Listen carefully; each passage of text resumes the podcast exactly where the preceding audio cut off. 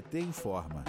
Pesquisa do Instituto Brasileiro de Geografia e Estatística, IBGE, sobre saúde mental dos estudantes, realizada em 2021, não relata dados étnico-raciais. Outro levantamento, produzido pela Pesquisa Nacional de Saúde do Escolar, a PENSE 2021, não apresenta informações de raça. A falta de dados étnico-raciais nos estudos compromete a criação de políticas públicas no Brasil. A Pesquisa Nacional de Saúde do Escolar, a PENSE 2021, mostra que 21,4% dos estudantes entre 13 a 17 anos afirmaram sentir que a vida não valia a pena ser vivida, na maioria das vezes ou sempre. Porém, o estudo não revela o impacto do racismo na saúde mental dos jovens. Praticamente não existem informações com recorte racial disponíveis na pesquisa Pense. Conforme o último levantamento, que considerou pouquíssimos quesitos raciais, 43,3% de escolares se declararam pardos e 13,7% pretos. Além disso, o quesito raça-cor aparece ao mostrar as perspectivas de educação após término do ensino fundamental e médio, em que 11,6% dos que se declararam brancos e 7,8% dos que se declararam pretos responderam apenas continuar estudando, o que se inverte quando brancos, 7,8%, e pretos, 11,1%, respondem apenas trabalhar. O secretário nacional de combate ao racismo do PT, Márcio Chagas, ressalta que o debate sobre as práticas de pesquisa no Brasil tem sido uma preocupação frequente daqueles que lutam pela igualdade racial no país. O coordenador da área temática de saúde da população negra da Associação Brasileira de Pesquisadoras e Pesquisadores Negras e Negros, Altair Lira, enxerga que a falta de dados gera subnotificação e uma dificuldade para a criação de políticas públicas de enfrentamento ao racismo estrutural. Já Ronaldo Barros, integrante do NAP de Igualdade Racial da Fundação Perseu Abramo, alerta sobre a evasão escolar e a relevância do recorte racial em pesquisas educacionais, pois são fundamentais para o desenvolvimento de